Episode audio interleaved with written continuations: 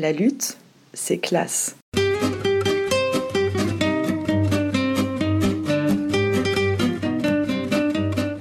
Qu'est-ce que la classe ouvrière aujourd'hui? À quoi sert le dialogue social? Comment combiner pratique de lutte et activité juridique Quel bilan tirer des dernières grèves interprofessionnelles? Voilà certaines des questions brûlantes que nous allons aborder dans cette série de podcasts intitulée La lutte, c'est classe. Pour analyser les enjeux actuels liés au travail, à l'exploitation et à l'activité syndicale, nous avons fait le pari de réunir des syndicalistes intéressés aux sciences sociales et des sociologues qui étudient le syndicalisme.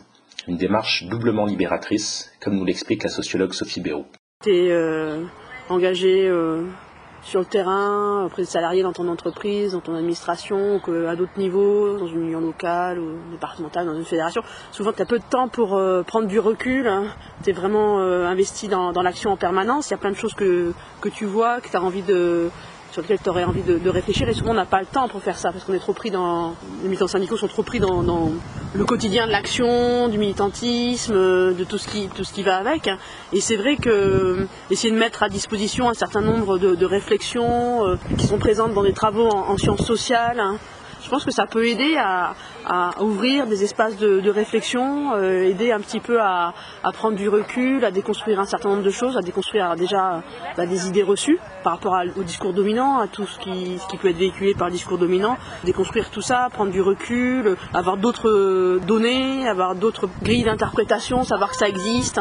Tout ça, ça peut être vraiment très utile pour l'action euh, militante, l'action syndicale. Hein. Les syndicalistes, par le degré d'activité, sont souvent un peu le nez dans le guidon. Et à l'inverse, euh, les chercheurs sont souvent par des formations professionnelles euh, dans une position un peu de surplomb, de neutralité, et qui avaient besoin de euh, trouver une combinaison qui évite ces, deux écueils-là.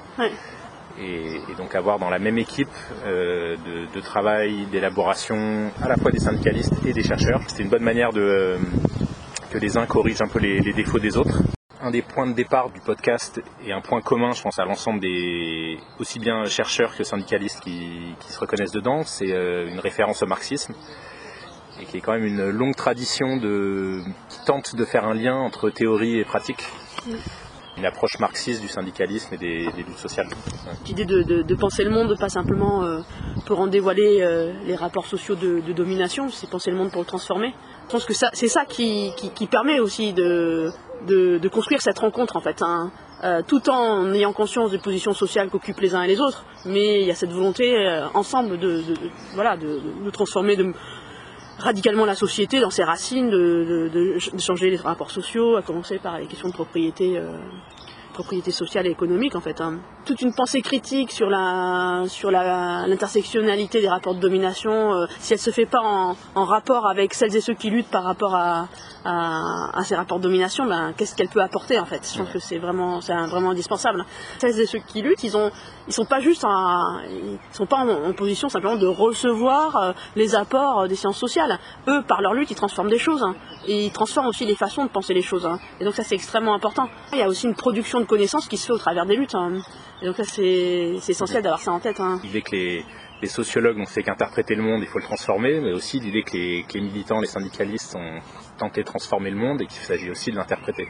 Et en l'interprétant, on est plus fort. Surtout dans une période où il y a beaucoup de luttes défensives, hein, enfin où il y a beaucoup de syndicalistes qui ressentent très fortement ce fait d'être enfermés dans des luttes défensives, hein, de comment tu peux ne pas trop subir ces luttes défensives et continuer à avoir une perspective euh, de, transformation sociale. Je pense que c'est justement en t'appuyant sur des outils euh, de connaissance critique hein, et en réfléchissant à ce que tu peux en faire. Alors d'un autre point de vue, ça pousse aussi un peu les chercheurs à sortir euh, d'une posture euh, de la posture de la critique, c'est-à-dire parfois de s'engager sur un terrain un peu plus de propositions, ce qui n'est pas toujours facile à faire, parce qu'en plus on n'est pas formé pour ça. Hein. on te forme en, tant qu'enseignant-chercheur, euh, bon il y a déjà un peu le mythe de la neutralité axiologique, et, je pense que c'est un exercice aussi intéressant, mais en ayant conscience qu'il ne peut pas se faire seul. Hein. On entend beaucoup parler d'ubérisation ces dernières années, ce qui est d'ailleurs un peu devenu un mot valise sans trop qu'on sache à quoi il renvoie. Ce terme, il fait de plus en plus partie de l'actualité, on a pu le voir dernièrement avec de nombreuses mobilisations de livreurs à vélo. D'ailleurs, ça a été le cas à Rennes en avril où des livreurs de Deliveroo et de Uber Eats ont bloqué les livraisons. On peut d'ailleurs remarquer que les médias accordent peu d'attention à ces mobilisations et ils en accordent encore moins pour le cas des conditions de travail qui sont particulièrement dangereuses pour les livreurs. Le 4 mai dernier, Rumel Ahmed, un livreur parisien, est ainsi mort dans l'exercice de son travail à La Chapelle. Derrière les publicités d'Uber Eats et de Deliveroo, qui mettent en scène des travailleurs cool, livrant des bourgeois cool, le tout dans le sourire et la fluidité, il y a toute une organisation du travail et il y a aussi une exploitation grandissante de travailleurs et travailleuses précaires. Il y a aussi de l'entraide, des luttes, des organisations qui se structurent et des projets alternatifs aux grandes plateformes.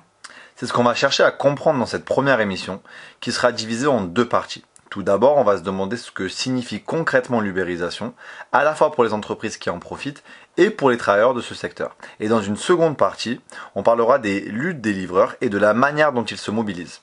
Pour en parler, on a rencontré à la fois des chercheurs et chercheuses qui travaillent sur ces sujets et des militants qui s'auto-organisent. Pour bien distinguer les intervenants et intervenantes, chacun chacune d'entre eux sera identifié par un son particulier. On va donc entendre Jérôme Pimot du CLAP, collectif des livreurs autonomes de plateforme, Arthur E de la CGT des livreurs, et du côté des chercheurs et chercheuses, Chloé Lebas, doctorante en sciences politiques à Lille, et Arthur Jean, doctorant en sociologie à Paris. Enfin, pour illustrer leurs analyses, vous entendrez aussi quelques dialogues tirés de l'excellent film Sorry We Missed You de Ken Loach. Avant de commencer, clarifions quelques détails si tu veux bien. T'es pas embauché ici. Tu montes à bord. Nous, on dit que tu viens embarquer. Tu travailles pas pour nous, tu travailles avec nous. Tu conduis pas pour nous, t'es prestataire de service. Il n'y a pas de contrat de travail, pas d'objectif de rendement ou autre. Tu respectes des normes de livraison. T'as pas de salaire, mais des honoraires. Pas de pointage. Tu te rends disponible. Tu signes avec nous, tu deviens un chauffeur-livreur propriétaire franchisé. Tu prends en main ton destin. Ça fait la différence avec les losers. Tu deviens un guerrier. L'ubérisation, c'est un terme qui est apparu euh, au milieu des années 2010 euh, et qui a été utilisé euh, alors par certaines personnes pour désigner l'idée d'un changement technologique qui viendrait bouleverser des, des, secteurs d'activité. Et il a été rapidement utilisé avec une connotation négative pour dénoncer bah, euh, les transformations, euh, notamment de l'organisation du travail et des statuts d'emploi qui se, qui se cachent derrière ces euh, innovations supposées technologiques. C'est un mot qui a beaucoup été approprié dans la sphère militante pour dénoncer de nouvelles formes d'emploi qui, qui se caractérisent notamment par le recours au statut d'auto-entrepreneur ou à d'autres formes de statut d'indépendant dans le cas des VTC pour contourner en fait le droit. Et la plupart du temps, c'est associé euh, à euh, l'économie des plateformes euh, et donc à, à, des entreprises qui utilisent des outils numériques tels que la géolocalisation, l'utilisation voilà, d'applications, l'évaluation par les clients, bon, un, voilà, un certain nombre d'outils de, de, contrôle et, d'orientation du travail, qui sont des outils numériques ce qui a aussi amené à l'utilisation du terme de, de, de, capitalisme de plateforme. Donc voilà, l'ubérisation, c'est un petit peu ce terme qui a été employé pour, euh, pour euh, dénoncer euh, ces, ces, nouvelles pratiques. Et voilà ce qu'on ce qu'on peut dire. Et, notamment une partie des travailleurs dans du secteur qu'on étudie, parfois se revendiquent de, voilà, se disent eux-mêmes ubérisés et revendiquent voilà, une lutte contre, contre l'ubérisation. Je viens de bosser 14 jours d'affilée. Et je veux dire, laisse-moi un peu souffler. Deux heures. Tu veux jamais rien lâcher? Mais t'es toujours en train de râler. Écoute ce qu'on va faire. Ta tournée, tu vas l'échanger avec un autre chauffeur, tu vois Un chauffeur qui râle pas toutes les deux minutes et qui maintient ses putains d'objectifs. Ah, c'est ça, c'est ce que t'as fait avec Stevie. Tu nous presses comme des citrons. C'est toujours la même histoire, mec. Si t'es pas content, tu peux te casser tout de suite. Travailler pour une plateforme, il y a on, pensait qu'il y avait des avantages. C'était euh, oui, on nous a vendu euh, la, flexibilité de travailler quand on quand on voulait. Hein. on cliquait, on travaillait. Hein, sauf que bon, déjà pendant des années, euh, les plateformes étaient construites sur la base de planning sur lequel il fallait s'inscrire. Alors bon, au départ, comme on n'était pas nombreux, je parle de 2015, 2016, on s'inscrivait quand on voulait. Oui. Sauf qu'au bout d'un moment, les plateformes ont recruté tellement de gens que les plannings étaient complètement plein se remplissait très très vite et donc on finissait par travailler quand on pouvait. Le régime d'auto-entrepreneur, il date de 2008, donc ça on peut le dater. Euh, et ça a été euh, poussé donc par le secrétaire d'État euh, aux petites entreprises, à l'innovation, etc., Hervé Novelli, qui le justifiait par le fait que les chômeurs devaient créer leur propre emploi. Donc à la base, c'est présenté comme un complément de revenu, mais finalement, c'est pour endiguer le nombre de chômeurs. De manière artificielle, puisque Sarah Abdelnour a écrit un livre là-dessus dans lequel elle explique que la majorité des auto-entrepreneurs ne font pas de bénéfices. Euh, pendant les deux premières années les gars ne sont payés que quand ils euh, roulent, et encore que quand ils roulent le sac plein, ce qui, représente à peu près un tiers du temps, parce qu'il y a un tiers du temps où on attend de recevoir des commandes, euh, il y a un second tiers où on va livrer les commandes, et puis il y a le troisième tiers où on revient de chez le client, qui habite souvent, pas forcément centre-ville, et, donc on revient sur la zone on va dire, de, chalandise dans le centre-ville où sont les restaurants. Et donc on repart, on attend et on repart et on revient. Et donc il n'y a que la période pendant laquelle on, roule à plein qui est payée. La période d'attente et la période de retour ne l'est pas.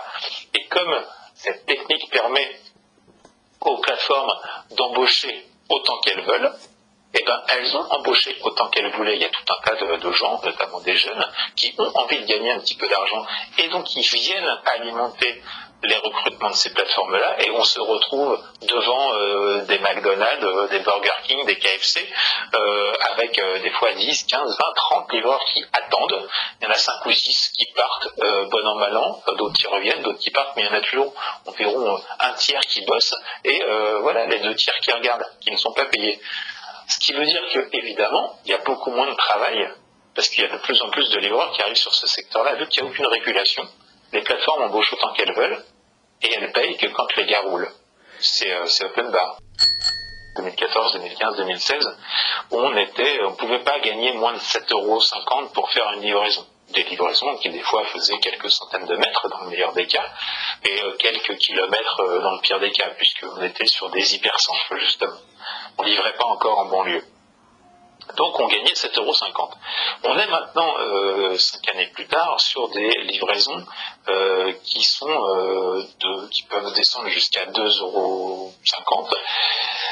Voilà, et euh, voire même pire, parce qu'il y a un système euh, sur les plateformes de double commande où en effet euh, on va chercher deux commandes pour deux clients dans un seul et même restaurant, ce qui permet à la plateforme de nous dire que bon, donc il y a une partie de la tarification qui saute, la prise en charge, et donc on arrive à des, à des, livraisons qui sont rémunérées moins d'un euro sur notamment la plateforme Uber Eats. Donc on en est là en fait, et évidemment ça crée un phénomène d'hyper-précarisation financière euh, des livreurs qui fait que ben, les livreurs maintenant qui viennent bosser sur Uber Eats et sur Deliveroo sont des gens euh, de plus en plus pauvres à la base et donc qui acceptent de travailler euh, pour des rémunérations de plus en plus faibles.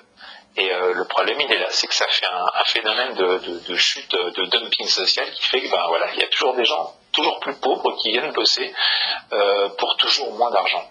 Et donc précarisation globale du système. Il y a plusieurs usages euh, du, euh, du, statut. Il y avait, euh, alors, on, caricature toujours ça en disant qu'au début, c'était une sorte d'activité de hipster fait par des étudiants ou des jeunes travailleurs qui adoraient le vélo. après, il y a eu, donc c'était très étudiant. Après, il y a eu les étudiants étrangers qui, à l'époque, pouvaient travailler pour les plateformes parce que les plateformes ne respectaient pas le, la loi. Et ensuite, bah, il y a eu une précarisation euh, au, en même temps que les rémunérations baissaient, parce que les rémunérations n'ont fait que baisser et euh, les statuts d'emploi n'ont fait, enfin, l'organisation du travail n'a fait que se précariser. Et là, on a vu apparaître bah, plutôt des, euh, des pères de famille et là, toute la population de son papier. Notamment parce que comme il n'y a pas de, il n'y a pas de sélection à l'entrée, alors, il y en avait il y a quelques années à Deliveroo, on checkait un peu ton vélo, on te faisait faire un petit tour, etc. Ça, ça n'existe plus du tout. Donc, il n'y a vraiment plus aucune barrière. Et donc, ça permet à des personnes qui sont euh, exclues de l'emploi, effectivement, euh, d'avoir euh, d'avoir un revenu et d'avoir une forme de flexibilité, etc. Et ça permet aussi à des personnes de contourner, par exemple, les, les biais racistes lors, des entretiens. Après, il y a plein d'autres travailleurs sans droit euh, qui s'organisent à l'intérieur de la CGT. Je pense aux travailleurs sans papier, aux, gens qui sont dans les chaînes de sous-traitance infernales et dont leur droit à l'organisation est lié, aussi. Il y a tout un tas de, contrats un petit peu un petit peu à part. Les contrats saisonniers, c'est aussi des gens qui s'organisent qui s'organisent à la CGT c'est vrai qu'au début, euh, on a eu des revendications qui ont fait un peu peur à la CGT. Je me rappelle il y a quelques années une impression de tract où il y avait écrit euh, stop au recrutement dans les plateformes. Ça a fait, euh, ça a fait vachement peur à la CGT, mais après on a expliqué. Nous, nous, on est géré comme un produit dans les plateformes. C'est-à-dire que plus ils recrutent, plus ils peuvent baisser nos prix. Parce qu'il n'y a, pas de, a pas de prix plancher chez nous à part le 0 euro de l'heure. Après aussi, notre but, c'est de bénéficier en fait des droits à l'organisation syndicale, euh, des droits qu'on devrait avoir en tant que travailleur subordonné. Donc il y a tout un pan de notre travail en tant que collectif national de livreurs qui est bah, le rapprochement à une vie normale de travailleurs subordonnés, potentiellement dans le salariat. Donc on essaie de se rapprocher à, ce que, une normalité euh, au sein même d'un syndicat traditionnel. Tout le monde dans ce dépôt considère que je suis un enfoiré de première. Mais en fait, personne ne comprend ce que je fais. Toutes les plaintes, la rage, la colère, la haine, je les écoute et je les absorbe. J'en fais du pétrole. Avec cette énergie, je crée un bouclier de, de protection tout autour de ce dépôt. De ce dépôt, et qui enregistre des performances qu'aucun autre dépôt n'enregistre. Parmi toutes les adresses où tu vas, tous les visages que tu vois, les gens à qui tu parles, est-ce qu'il y a quelqu'un qui t'a déjà sincèrement demandé comment t'allais ils en ont rien à foutre si tu t'endors au volant et si tu prends un bus en pleine poire. La seule chose qui compte pour eux, c'est le prix, la livraison, l'article à domicile et à l'heure. Et l'ensemble de ces données sont enregistrées dans ce boîtier qui est le meilleur de tous. Et ce boîtier fait actuellement concurrence à tous les autres petits boîtiers qui sévissent dans le pays. Et c'est ça qui fait la différence sur les contrats. C'est ça qui décide qui reste en vie et qui meurt. Moi, je veux Apple, Amazon, Samsung, Zara, sous contrat, pour le bonheur des livreurs et celui de leur famille aussi. Ce dépôt a peut-être l'air d'un trou à rats, mais ce dépôt, en fait, c'est une mine d'or. Cette économie de plateforme, elle, s'enracine voilà, au milieu des, années 2010. Euh, Pour autant, euh, le, statut sur lequel ce, mécanisme est, euh, est, adossé en France, qui est le statut d'auto-entrepreneur, il date de, 2008. Et, là, ça renvoie à, à, plusieurs logiques. Ça renvoie à la fois à la logique de, on va dire, d'externalisation et de sous-traitance. Donc ça, c'est des choses qui sont, qui sont poussées à l'extrême avec le statut d'auto-entrepreneur, avec les plateformes, mais qui euh, se développent depuis les années 70, 80, euh, où de plus en plus les entreprises essayent de mettre en dehors de, du cœur de l'entreprise euh, les travailleurs. Euh, voilà, ça, se développe aussi l'intérim. Tout ça, c'est des choses qui finalement sont une recherche d'une forme de flexibilité, d'ajustement permanent de la main d'œuvre, euh, tout en lui euh, octroyant moins de droits que les, travailleurs principaux de l'entreprise. Donc ça, c'est des logiques de long terme qui finalement euh, se trouvent poussées à l'extrême dans, dans l'économie des plateformes. Donc tout ça pour dire que il y a des voilà, il y, des, y a des tendances de long terme de, de, dégradation des statuts d'emploi et de d'externalisation de, de, la main d'œuvre qui remontent euh, à plusieurs décennies et qui permettent finalement à cette économie de, à cette économie de fonctionner. Mais si on regarde les secteurs d'activité dans lesquels ces plateformes arrivent, euh, le, recours à, à, des indépendants ou à des sous-traitants euh, dans la livraison, par exemple, c'était très développé avant, avant l'arrivée des plateformes. Donc, il y, a des, il y a des nouveautés et notamment voilà le recours aux outils numériques, la demande, l'offre en temps réel, etc. Mais euh, sur le plan des statuts d'emploi, il y a plus un renforcement que euh, changement du jour au lendemain euh, de, de pratique. Jean-Yves Froid, ancien président de la Chambre sociale de la Cour de cassation. Au départ, il avait fait un constat très clair. Il a dit oui, en effet, la solution la plus simple pour tous ces travailleurs, de par leurs conditions de travail, ce serait, le plus simple, ce serait de les salarier. Mais comme le gouvernement ne veut pas, c'est pas la lettre de mission, on va essayer de trouver une solution. Et c'est donc 250 pages de rapport pour essayer de construire une usine à gaz, pour essayer de, conserver en fin de compte les plateformes, de permettre de continuer à ce que les plateformes travaillent avec des indépendants. Quand on parle du, business model, du modèle économique des plateformes, c'est un abus de langage en fait, parce qu'un modèle économique euh, tendrait euh, a montré qu'en fin de compte, c'est une façon pour une plateforme, pour une enseigne, pour une marque de gagner de l'argent. Sauf qu'en fin de compte, ces plateformes ne gagnent pas d'argent parce qu'elles sont, sur un modèle où elles ne courent pas forcément après la rentabilité, elles courent après la croissance. C'est pas un capitalisme qui est fondamentalement différent, dans le sens où c'est juste une, une stratégie euh, différente qui permet par ailleurs de contourner le droit de manière euh, très pratique. Euh, après, c'est des modèles, euh, c'est des modèles d'entreprise qui sont assez spécifiques, puisque euh, de manière assez contre-intuitive dans le capitalisme notamment, les entreprises vont fonctionner à perte à la base. Donc, elles, se, montent très rapidement via des levées de fonds. Elles ouvrent un marché énorme, notamment via, des, réductions pour les clients, des bonus pour, les, pour les livreurs. Donc, chaque, chaque fois, c'est ça, ça se lance en grande pompe. euh, c'est hyper avantageux de travailler comme on est là-bas. Et ensuite, bah, il faut rentabiliser pour essayer de ne pas fonctionner à perte et notamment de pouvoir entrer en bourse. D'ailleurs, Deliveroo vient seulement d'entrer en bourse, alors que ça existe depuis euh, 2016. Euh, et donc, on, fait, euh, en fait, on, peut réduire les coûts uniquement sur la main d'œuvre. C'est pour ça que les rémunérations euh, ne font que baisser. Ça peut faire partie de ce qu'on appelle le capitalisme de plateforme. Moi, je suis pas ultra convaincue de ça, mais euh, avec l'idée que justement, euh, il y aura une, une, une, forme nouvelle de l'algorithme, de contournement du droit, de recours au, au salariat déguisé, etc. Après, moi, je pense que euh, justement, il faut pas exceptionnaliser euh, les livreurs euh, dans le sens où c'est une forme de sous-traitance accrue, mais ça reste dans justement toute la dynamique de sous-traitance générale. Et donc, euh, il ne faut pas particulièrement euh, craindre une numérisation généralisée. Ce qu'il faut craindre, bah, c'est la flexibilisation euh, du travail, c'est la sous-traitance et c'est la, destruction de nos droits, de la protection sociale, etc. Donc, ça s'inscrit quand même dans, un climat général autour de thèmes classiques de sociologie du travail et de lutte militante. Si des plateformes comme Uber Eats sont autant valorisées euh, par, les, par les investisseurs ou maintenant par, les, par, les, par la bourse, euh, c'est parce qu'il y a un projet derrière. Et euh, je parlais tout à l'heure de modèle économique. Moi, le modèle économique des plateformes, c'est-à-dire obtenir de l'argent de donateurs pour diffuser quelque chose, un modèle de travail qui est plus un modèle de travail qu'un modèle économique.